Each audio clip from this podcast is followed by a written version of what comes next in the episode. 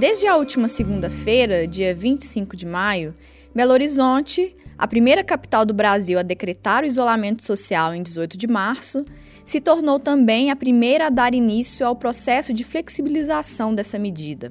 Nessa primeira fase, retorna o comércio varejista, lojas de imóveis, artigos domésticos, cama, mesa e banho, veículos, peças e acessórios para automóveis, perfumaria, cosméticos, higiene pessoal, além de papelarias, livrarias e lojas de brinquedo. E ainda salões de beleza e shoppings populares.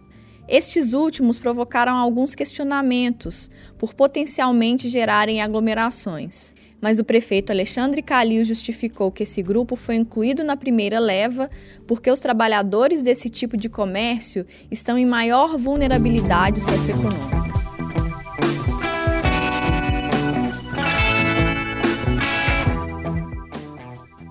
Eu sou Jéssica Almeida e esse é o Tempo Hábil Entrevista, podcast do jornal O Tempo, que em tempos de coronavírus traz entrevistas sobre assuntos relacionados à pandemia. Nesse período de quarentena e isolamento social, os episódios não têm periodicidade definida.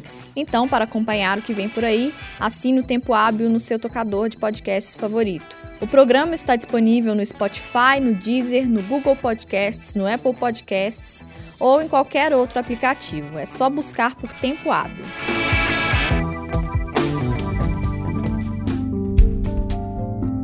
Assim como vinha divulgando boletins epidemiológicos com o número de casos confirmados em acompanhamento, recuperados e óbitos, além de outros índices como notificações por síndrome respiratória aguda grave, a Prefeitura de BH começou a publicar também semanalmente boletins de monitoramento, Neles, três parâmetros indicam o nível de alerta em que a cidade está: número médio de transmissão por infectado, ocupação de leitos de UTI e ocupação de leitos de enfermaria, ambos por pacientes de Covid-19. No boletim mais recente, divulgado no dia 22 de maio, o nível de alerta geral na cidade era amarelo. O número médio de transmissão era de 1,09, o que o gráfico indica também como sinal amarelo. A ocupação de leitos de UTI estava em 40%, o que no gráfico tem sinal verde. E a ocupação dos leitos de enfermaria estava em 34%, sinal verde também. Para entender por que cada um desses parâmetros é importante e outros aspectos da reabertura, eu conversei com o infectologista Estevão Urbano Silva. Ele é integrante do Comitê de Enfrentamento à Epidemia da Covid-19 da PBH e já foi entrevistado aqui no programa há algumas semanas, no episódio Coronavírus, a situação favorável de BH e as razões por que não podemos relaxar. Doutor Estevam, desde o dia 15, a Prefeitura vem divulgando, além do boletim epidemiológico, um boletim de monitoramento da pandemia aqui na cidade que tem relação direta com esse processo de flexibilização né, das medidas de isolamento. Então, eu queria começar perguntando de que se trata cada um desses parâmetros apresentados no boletim e por que, que eles são importantes para a reabertura. Nós estamos tentando fazer alguma coisa objetiva e não subjetiva. A maioria das cidades que fizeram flexibilizações, elas fizeram uma flexibilização vamos assim dizer, baseada no achismo, em inferências, mas em inferências abstratas. E nós queríamos desenvolver alguma coisa mais concreta, que pudesse ser palpável e, e medida tanto para flexibilizar como para acompanhar o andamento da flexibilização. Depois de discutir muito com a presença de epidemiologistas, de técnicos em, em informática, em matemática. O comitê avaliou que seriam viáveis três medidas, que nós chamamos até de termômetros, que nos permitem ter a situação mais ou menos assim, uma, uma situação mais ou menos na mão. A gente não possa ter apenas um, um dado subjetivo, mas algo possa ser medido e manipulado, manipulado para intervenções. E então nós chegamos à conclusão que três fatores poderiam nos ajudar a acompanhar a flexibilização. o índice de saturação dos leitos de enfermaria, o índice de saturação dos leitos de UTI. Isso é importante, esses dois índices, porque quando você está muito próximo do, da lotação completa, você está, obviamente, muito próximo do colapso. Então, você tem que frear muito quando você chega próximo a essa situação. E o terceiro item seria a média de transmissão, na verdade não seria a média, a velocidade média de transmissão do vírus no nosso meio, que é o que nós chamamos de R0, onde você contabiliza o número de casos diários ou semanais pela população de uma cidade e joga numa fórmula matemática e você tem o R0. Então, quando você tem, de um lado, a capacidade de medir a velocidade de propagação de um vírus e, ao mesmo tempo, monitorar o quanto isso está impactando na saturação do sistema de saúde, você tem meios matemáticos e objetivos de ter algum controle sobre uma situação que ainda é muito desconhecida. Essa situação da pandemia tem três ou quatro meses que está sendo apresentada ao mundo. E a maioria das medidas estão sendo tomadas com base em inferências, em intuições. E nós queríamos, até porque o Brasil ganhou três ou quatro meses de diferença para conhecer melhor a pandemia do que países que tiveram infecções mais precoces, nós conseguimos, pegando um modelo, o exemplo de outras cidades, uma grande quantidade de artigos que foram publicados, nós tivemos condições de montar um esquema mais matemático, mais científico, mais concreto do que abstrato, e aí a gente tenta manusear esses indicadores para tentar, o que aconteceu inicialmente, determinar se poderíamos fazer uma flexibilização. E segundo, como se comportarão esses indicadores após a flexibilização e se será possível a manutenção, a ampliação ou não, se será necessário inclusive uma retroação.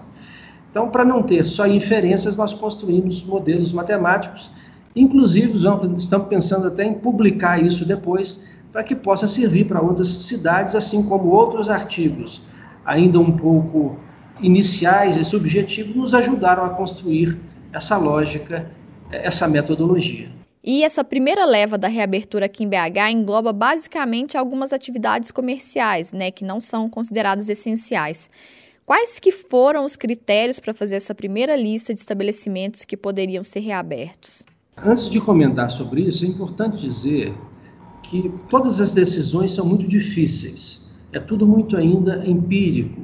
Nós estamos numa linha muito tênue, onde você pode tomar uma decisão e acertar, e tomar uma um pouquinho diferente e errar muito. Então, foi muito difícil definir a data e definir parâmetros de flexibilização. Aliás, idealmente, numa vida ideal, nós não deveríamos nem flexibilizar. Só que até que a vacina chegue pode demorar mais de um ano, não teria como manter uma quarentena por um ano, principalmente numa cidade que apresentava indicadores relativamente aceitáveis. Depois de chegado a essa conclusão, onde nós teríamos que entrar no mundo real e sair um pouco do mundo ideal, nós fizemos uma série de reuniões internas na prefeitura, no comitê de enfrentamento, com a presença do secretariado todo, mas principalmente foram feitas várias entrevistas com os vários setores que representam as áreas de comércio, estabelecimentos dos mais diversos tipos em Belo Horizonte, foi sendo construída uma lógica progressiva, sendo pesados os prós e os contras. E, finalmente, na primeira fase, o que pesou foram aqueles segmentos que levariam, num primeiro momento, menos trabalhadores e menos pessoas às ruas. Então, por exemplo, nós não poderíamos de cara abrir os restaurantes, os bares, que levariam muito mais pessoas, se aglomerariam muito e, e, e levariam a um dano maior do ponto de vista de disseminação viral.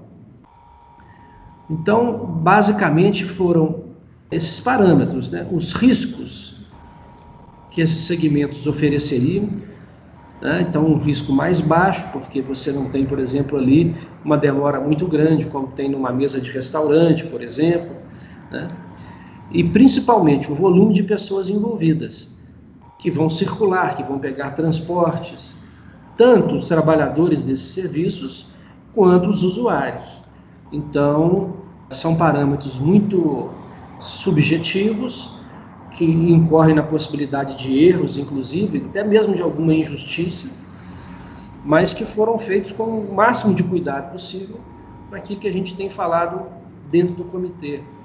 Vamos tentar errar menos e acertar mais, porque com certeza com essa indefinição, essa subjetividade e esse desconhecimento, errar é certo que nós vamos e nós queremos errar menos. E que requisitos esses estabelecimentos têm que atender agora que voltaram a funcionar?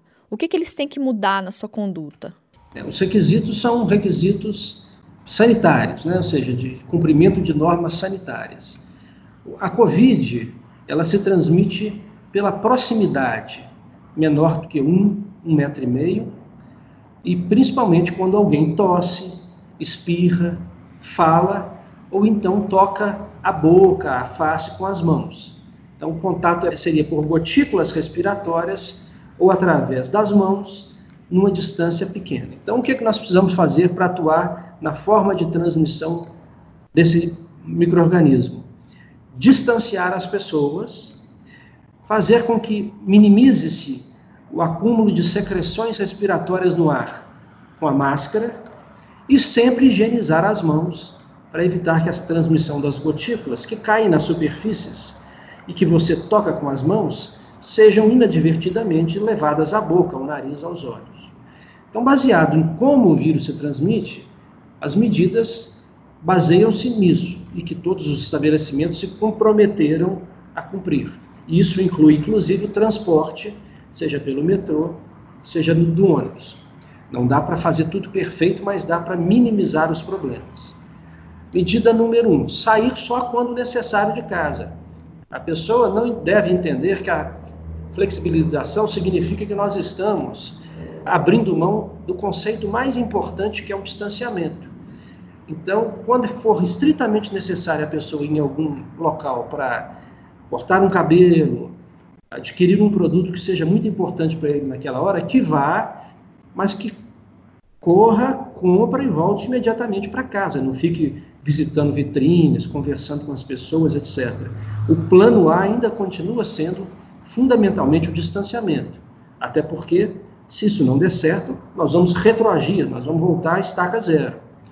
Depois de sair de casa, as pessoas devem ou ir caminhando ou ir no seu próprio carro para evitar aglomerados de metrô e ônibus, mas como a grande massa populacional pega transporte público, o, transporte público foi orientado a, uma, a permitir uma capacitação máxima de pessoas em pé. Então, aquelas sentadas têm a sua garantia e um número máximo de pessoas em pé. Por exemplo, para ônibus, ônibus comuns, no máximo 10 pessoas de pé, mantendo o distanciamento dentro daquele ônibus. Então, eles vão ser marcados para orientar onde as pessoas ficarão.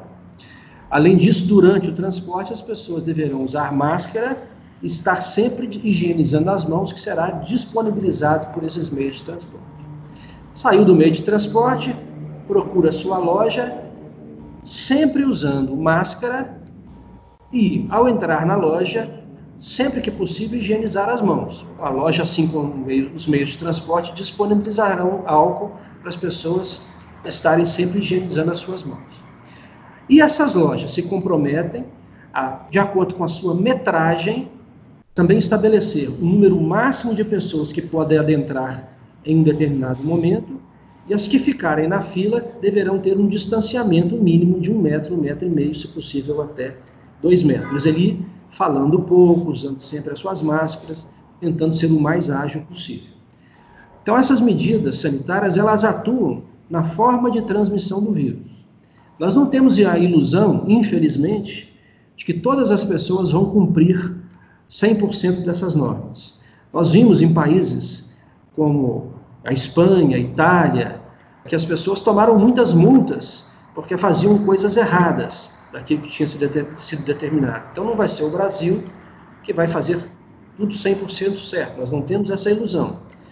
Mas nós temos a esperança que a população tenha uma grande adesão a essas medidas, que se não são perfeitas para evitar a disseminação do vírus, até porque, por exemplo, as máscaras têm que ser usadas corretamente, eventualmente as pessoas esquecem, tocam a face, esquecem de higienizar as mãos, mas isso já garante uma redução no contágio.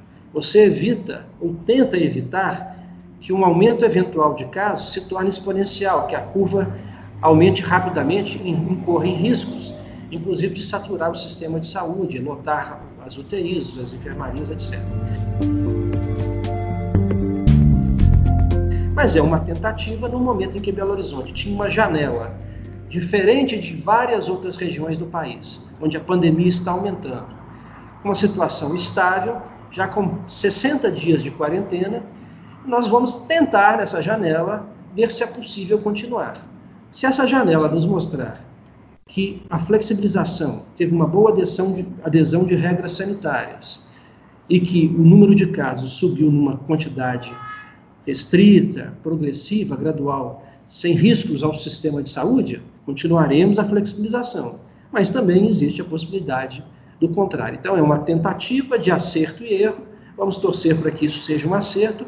Se for tido um erro, nós vamos voltar atrás, sem dúvida nenhuma. O mais importante é colocar as vidas das pessoas em segurança e não, em primeiro lugar, girar, fazer rodar a economia. Se as duas coisas puderem andar com responsabilidade, paralelamente, uma do lado da outra, ótimo, é isso que nós estamos querendo fazer. Se não for possível, nós vamos privilegiar, obviamente, as vidas das pessoas. Ou seja, é uma coisa que demanda fundamentalmente a adesão da população e não significa que o distanciamento pode ser flexibilizado junto, né, as medidas gerais. Eu estou perguntando isso porque esse final de semana não sei se porque a flexibilização foi anunciada na sexta, eu ouvi muitos relatos de gente falando que viu pessoas dando festa perto de onde estavam, fazendo reuniões. No meu próprio prédio eu vi vizinhos recebendo visitas, então eu queria saber qual que é a orientação do ponto de vista individual para as pessoas. É, é, muito importante você tocar nesse, aspecto, Jéssica, porque também há uma preocupação do Comitê de Enfrentamento da Prefeitura de eventualmente não ser bem entendido flexibilizar algumas coisas com responsabilidade para tentar dar um certo dinamismo no comércio de pessoas que estão em crise financeira é uma coisa. Dizer que isso coloca em xeque o conceito principal do distanciamento é outra completamente diferente. O conceito do distanciamento ele continua sendo básico.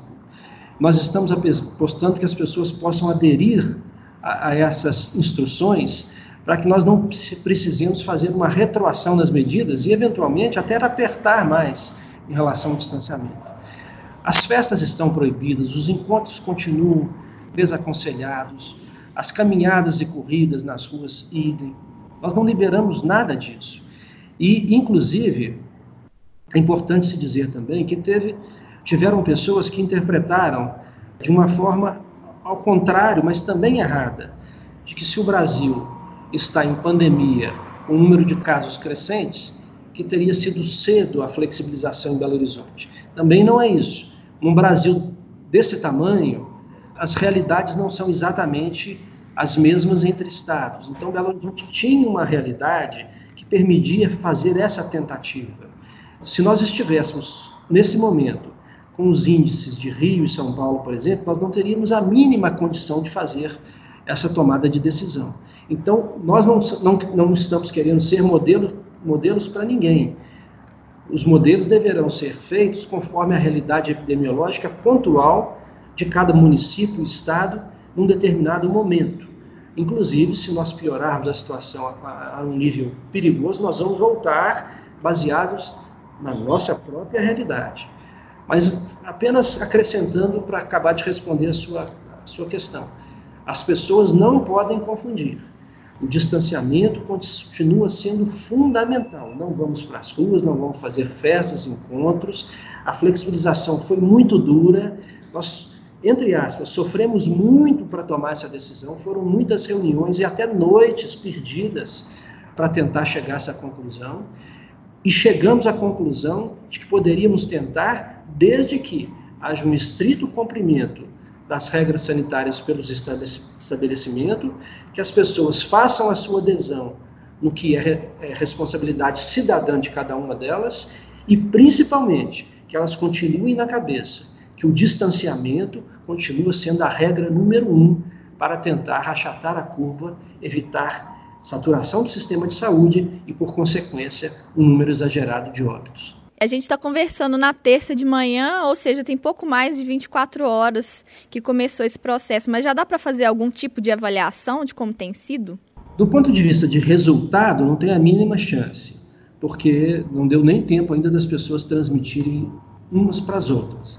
Agora, do ponto de vista de como está a adesão das pessoas, como está sendo feito a fiscalização pela prefeitura, nós estamos notando que há uma boa vontade, uma boa vontade do cidadão, há uma extrema boa vontade dos comércios, dos estabelecimentos que abriram, há uma intensificação da fiscalização, de tal forma a fazer orientações às pessoas e, inclusive, eventualmente fazer notificações, multas e eventualmente até fechamentos de estabelecimentos. Então, todos esses fatores, o cidadão, o lojista, a fiscalização, eles estão interagindo e é necessário que se dê alguns dias para que a teoria funcione bem na prática. Então, nós estamos passando por uns momentos de adaptação. Que começou ruim ontem de manhã, na parte da tarde já estava melhor, e assim subsequentemente. A avaliação que a gente faz, portanto, é que a, as pessoas estão comprando essa ideia. A gente torce para que isso possa, aos pouquinhos, entrar nos eixos, os erros serem corrigidos, e no final de alguns dias a gente chega à conclusão que há condição de manter ou até aumentar a flexibilização. E após alguns dias, vamos inclusive já ter números para fazer essa mensuração dentro daqueles indicadores, daqueles termômetros que a gente já comentou anteriormente. É, e faz alguns dias que a prefeitura começou o processo de testagem em massa para ajudar nesse controle. Eu queria saber qual que é o papel dos testes nesse processo, quem tem sido testado e qual que é a dinâmica das testagens. Como é que isso ajuda no monitoramento? O objetivo da testagem é muito importante e antes de entrar detalhadamente nele, eu gostaria de dizer que, inclusive, chegou a ser considerado para ser um indicador, um termômetro oficial.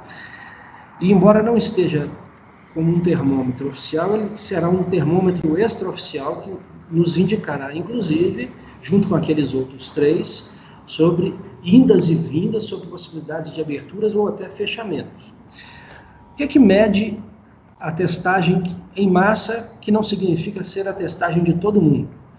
Você faz uma pesquisa matemática, escolhe uma amostra representativa de Belo Horizonte, como se fosse uma pesquisa eleitoral, foca principalmente nessa pesquisa pessoas que têm maior risco de contaminação, como profissionais de saúde, motoristas de ônibus, caixas de supermercados, etc. Mas não só essas pessoas, divide igualmente por bairros, por idade, sexo, raça, etc. E nós vamos ver o percentual da população em determinado momento que já se já tiveram a doença e eventualmente já estão até imunes a ela visto que boa parte dos casos dão sintomas muito leves ou até são assintomáticos. Então, você não pode tentar fazer um inquérito epidemiológico só nos casos sintomáticos que procuram pronto atendimento, porque a maioria dos casos, inclusive, são óligo ou assintomáticos. Então, essa testagem, ela pega todo mundo, tendo tido ou não sintomas. E com isso você verá, num determinado ponto, o percentual da população que já foi infectada e eventualmente já está está até imune à doença, tendo desenvolvido anticorpos, e começa a testar seriadamente em intervalos de tempos pré-determinados. E compara a testagem anterior com a próxima. Qual o objetivo disso? Avaliar qual a diferença de pessoas contaminadas e eventualmente imunes entre a primeira e a segunda testagem, entre a segunda e a terceira e assim subsequentemente, para avaliarmos se houve uma velocidade de contaminação inclusive nos assintomáticos, muito grande no intervalo, por exemplo, de uma semana ou de dez dias. Se em uma semana para outra houve um dobro de pessoas que já tinham sido infectadas, que significa que o vírus andou rápido demais naquela semana. E isso vai em breve explodir nos hospitais, no sistema de saúde, nos CTIs, etc. Então, nos mostra que nós temos que fazer algum freio para evitar que isso continue nessa velocidade. Por outro lado, se entre duas amostras nós mostrarmos que a variação realmente aumentou, mas aumentou de uma forma segura, isso é ótimo, porque no final das contas não saturará o sistema de saúde e no fim de meses, no fim de um ano, o ideal é que realmente a maioria das pessoas tenham gradativamente se infectado, se tornado imunes e aquelas que precisaram de atendimento tratadas com dignidade. Porque só a partir de um determinado número de pessoas imunes é que a curva cai, é que você tem a chamada imunidade de rebanho, onde uma massa já imune protege aquele restante que ainda não se imunizou. Então, o objetivo dos inquéritos sorológicos é basicamente avaliar, antes que a gente consiga perceber isso, pelo movimento dos sintomáticos em hospitais, é avaliar na população silenciosa de assintomáticos a velocidade de multiplicação e disseminação viral, no caso em Belo Horizonte. Por fim, doutor Estevão, eu queria saber quais que devem ser agora as próximas etapas desse processo, tanto no caso de adesão da população e de controle, quanto no caso de uma eventual explosão de casos com a reabertura. Sim, no primeiro caso de controle, as etapas que já existem mais ou menos desenhadas e que vão sendo aprimoradas todos os dias, por isso que elas não são ainda divulgadas em todo o seu cronograma para a população. Essa semana, por exemplo, nós estamos discutindo se será possível e como será feita a flexibilização na próxima semana. Então, essas flexibilizações serão progressivas, sempre orientadas pelos números, até que no final de 30, 45, 60 dias, quem sabe nós possamos ter a não ser grandes e grandes eventos, boa parte da população já voltando à sua normalidade, sempre dentro dessas regras sanitárias. Agora, se nós notarmos é, que existe um aumento perigoso, porque nós vamos com os dados matemáticos perceber isso antes da percepção dentro dos hospitais. Um aumento perigoso da transmissão em Belo Horizonte, o sentido é contrário. Ou você para no que já foi feito continua avaliando, mas não avança, ou se, dependendo, esse aumento for extremamente preocupante, nós voltamos a uma situação anterior de distanciamento. E se houver explosão dos casos, antes que isso aconteça, ou logo no início, nós temos a possibilidade de fazer um, um distanciamento ainda mais rigoroso do que o que ocorria antes, que é o que se chama de lockdown. Belo Horizonte não quer mesmo que tenha que entrar em lockdown, ter casos em números impressionantes, como outras cidades já têm, e que não tiveram lockdown decretado. Né? Nós achamos que é uma visão nossa, sem conhecer detalhes, mas que algumas cidades do país já deveriam, inclusive, ter entrado em lockdown. Então, se for para evitar uma explosão de casos e principalmente de óbitos, nós não nos omitiríamos em sugerir ao prefeito até mesmo um lockdown, e o prefeito tem seguido a ciência e ele mesmo já declarou que ele não teria nenhum problema para salvar vidas de restringir ao máximo a circulação das pessoas, se fosse um cenário necessário em determinado momento. Vamos torcer para ficar com aquela primeira fala, ou seja, tudo dando certo, a flexibilização continua nas próximas semanas, até um, dois meses adiante e, eventualmente, com essa carta na manga, se as coisas não andarem exatamente como a gente quer. Até porque, além da dificuldade de adesão em todos os bairros, em todos os níveis sociais, de uma petrópole que tem quase 3 milhões de habitantes e que a gente sabe que não dá para ter homogeneamente em 100% das pessoas as condutas que nós queríamos, então é por isso que às vezes é falado que o próprio cidadão vai escolher com a sua conduta, o caminho que a cidade vai tomar, mas Belo Horizonte também está sendo muito pressionada pelo interior de Minas, que começa a ter um aumento no número de casos, e por outros estados de pessoas vindo se tratar aqui. Então, isso pressiona a entrada e a multiplicação disseminação viral na cidade. Então, nós não podemos descartar um maior número de casos, principalmente agora no inverno chegando, e a necessidade de uma medida mais restritiva. Vamos torcer para que isso não seja necessário. Eu tinha falado que era por fim, mas já que o senhor tocou nesse assunto, como é que funciona nessa dinâmica toda, que já é muito complexa, essa coisa de casos do interior e de outros estados? Como é que vocês lidam com isso nessa equação que já tem tantas variáveis? É, e é uma ótima pergunta mesmo, porque não é fácil lidar com isso já que são tantas equações. Primeiro, humanitariamente, você não pode negar atendimento às pessoas, né? mas você quer que esse atendimento seja um atendimento controlado, com responsabilidade, para também proteger os cidadão, cidadãos de Belo Horizonte. Não tem muito o que se fazer, como, por exemplo, fechar todas as fronteiras. Isso é absolutamente inviável. Então, o que nós estamos fazendo são medidas de educação, são informações para as pessoas que chegam a Belo Horizonte, para hospitais que comunicam imediatamente à prefeitura se indivíduos vieram tratar em Belo Horizonte, aos hotéis, inclusive, para que a vigilância sanitária possa acompanhar, monitorar e oferecer informações para essas pessoas, para que elas mantenham a sua quarentena com responsabilidade e até mesmo as barreiras sanitárias, né, que já tiveram aí um sucesso só na semana passada, que foi a primeira semana de instalação, possibilidade de encaminharem para atendimentos mais de 100 pessoas suspeitas com sintomas parecidos da Covid. Então a gente faz esse tipo de orientação, repito, em hospitais, em hotéis, eh, nos aeroportos, com as barreiras sanitárias, mas a gente sabe que com uma cidade desse tamanho, com tantas pessoas entrando e saindo, é algo ainda muito frágil, né?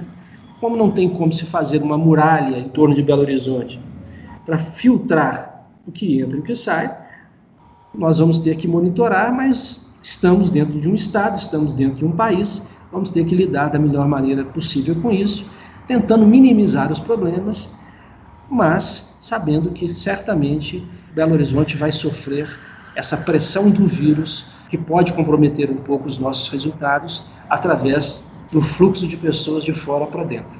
E é interessante também que geralmente é o contrário, né?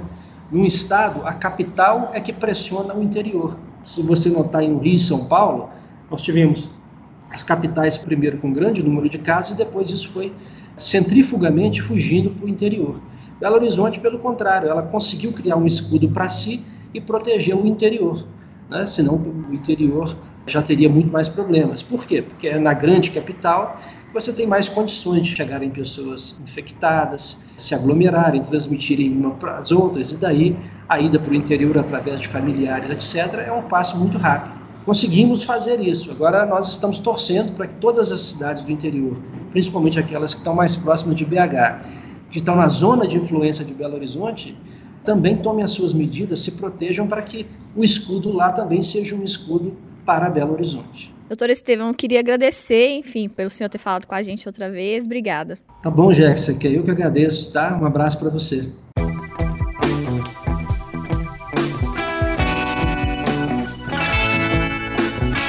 Você ouviu Tempo Hábil Entrevista, podcast extraordinário do jornal O Tempo para tempos de coronavírus. Para saber dos novos episódios, assine o Tempo Hábil no seu tocador de podcasts favorito. Nós estamos no Spotify, no Deezer, no Google Podcasts, no Apple Podcasts e em todos os demais aplicativos. Eu sou Jéssica Almeida e fiz a produção, o roteiro, a edição e a mixagem do programa.